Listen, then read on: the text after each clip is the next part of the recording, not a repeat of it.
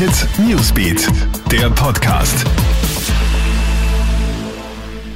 Hey, ich bin Madeleine Hofer vom Kronehit Newsbeat und diese Stories haben uns heute Nachmittag beschäftigt.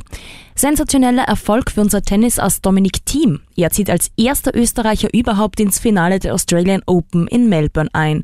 In einem spannenden Tenniskrimi von fast vier Stunden besiegte den deutschen Alexander Zverev mit inklusive zwei Tiebreaks mit 3-6, 6-4, 7-6 und 7-6. Im Finale am Sonntag trifft er dann auf den Titelverteidiger Novak Djokovic aus Serbien.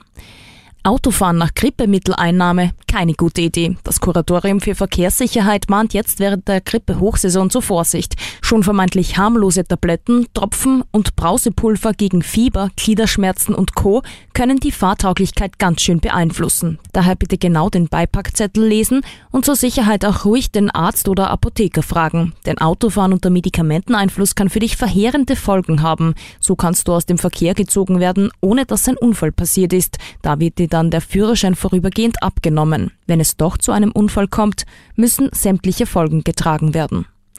Heute ist es soweit, Großbritannien verschwindet von der EU-Karte. Dreieinhalb Jahre nach dem Referendum wird heute tatsächlich der Brexit vollzogen.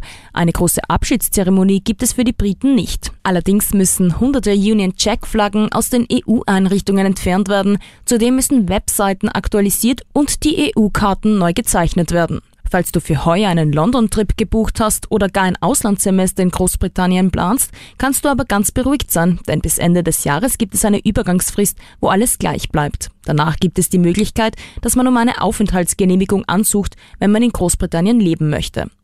Und für Aufregung im Netz sorgt gerade Skistar Manuel Feller. Ein herzliches FU an alle Hater. In seiner Insta-Story will er mit diesem Rap-Video mit Kritikern abrechnen.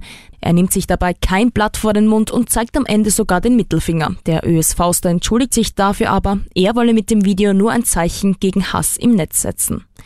Ja, das war dann auch schon wieder dein News Update. Alle aktuellen Stories gibt's stündlich im Kronehit Newsbeat, online auf kronehit.at und in diesem Podcast. Wenn du möchtest, kannst du diesen auch auf allen Plattformen abonnieren. Schönen Abend. Kronehit Newsbeat, der Podcast.